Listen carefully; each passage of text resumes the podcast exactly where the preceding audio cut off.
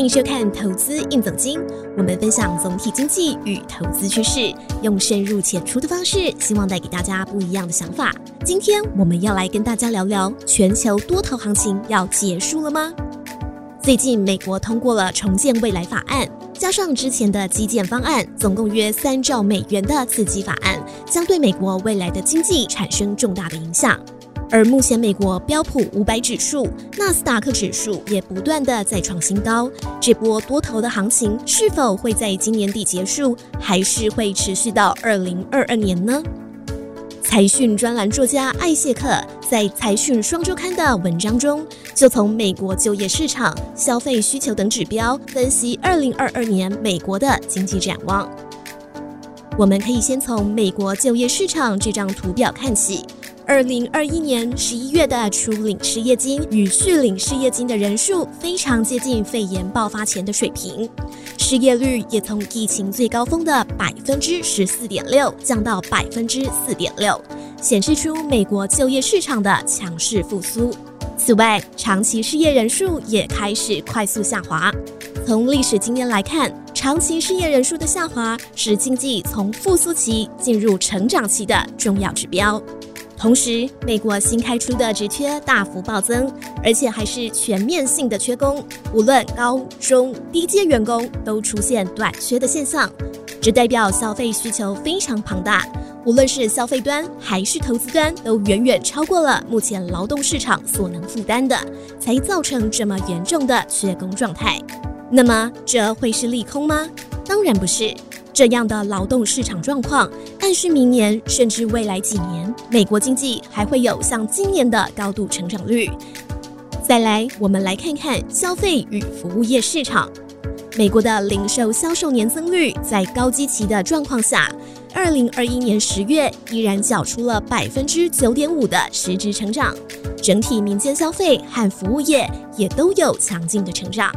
如果再搭配采购经理人制造业与非制造业指数来观察，采购经理人非制造业指数竟然还刷下历史新高，制造业也没有走弱的迹象，只有小幅度的下滑。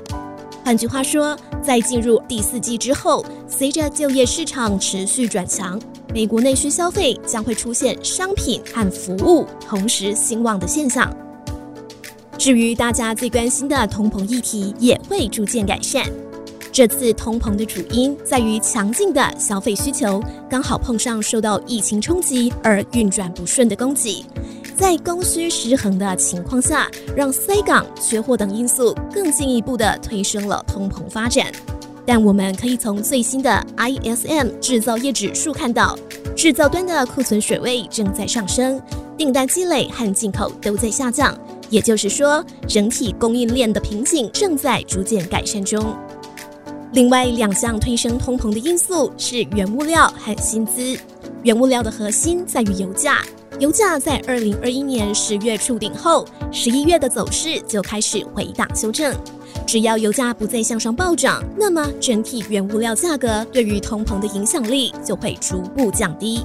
至于薪资的增长，可以看到，从二零二一年第二季以来，月增的趋势已经渐渐持稳。随着疫情缓解和解封，更多的劳动力也将重新回到职场。总结来说，摊开目前的经济数据，艾谢克认为，这波美股的多头列车离到站还很远，会继续开进二零二二年。回过头来看台股，今年第三季财报已经全部公布。全体上市柜税后盈余达到新台币一点一八兆元，年增率百分之五十二点一，累计前三季税后盈余台币三点二二兆，比起去年同期大幅增加了百分之九十点一。以过去四季获利计算的本益比来看，大约十五倍左右，殖利率约百分之三点五，与一年期定存利率百分之零点八相比，估值并不高。但现在影响台股最大的却是资金层面。从去年到今年底，外资卖超达到约台币一兆元。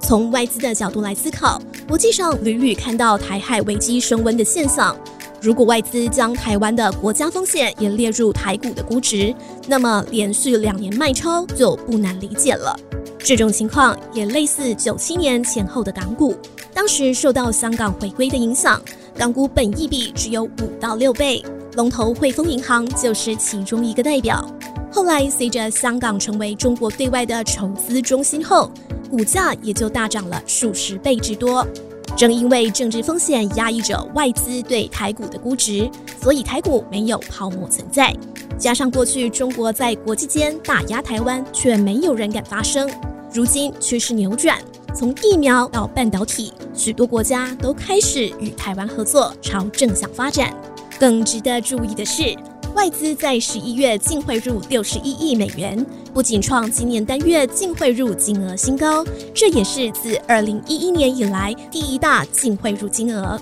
面对台股不贵，资金买进陆股又受到压抑的趋势下，如今外资回头，台股可能会有一波拉高本益比、重新比价的行情可以期待。各位观众，您认为股市多头的行情会持续下去吗？留言告诉我们吧。今天的投资硬总经到这边告一段落，喜欢这个节目的观众，记得帮我们按赞、订阅、加分享。投资硬总经，我们下次见。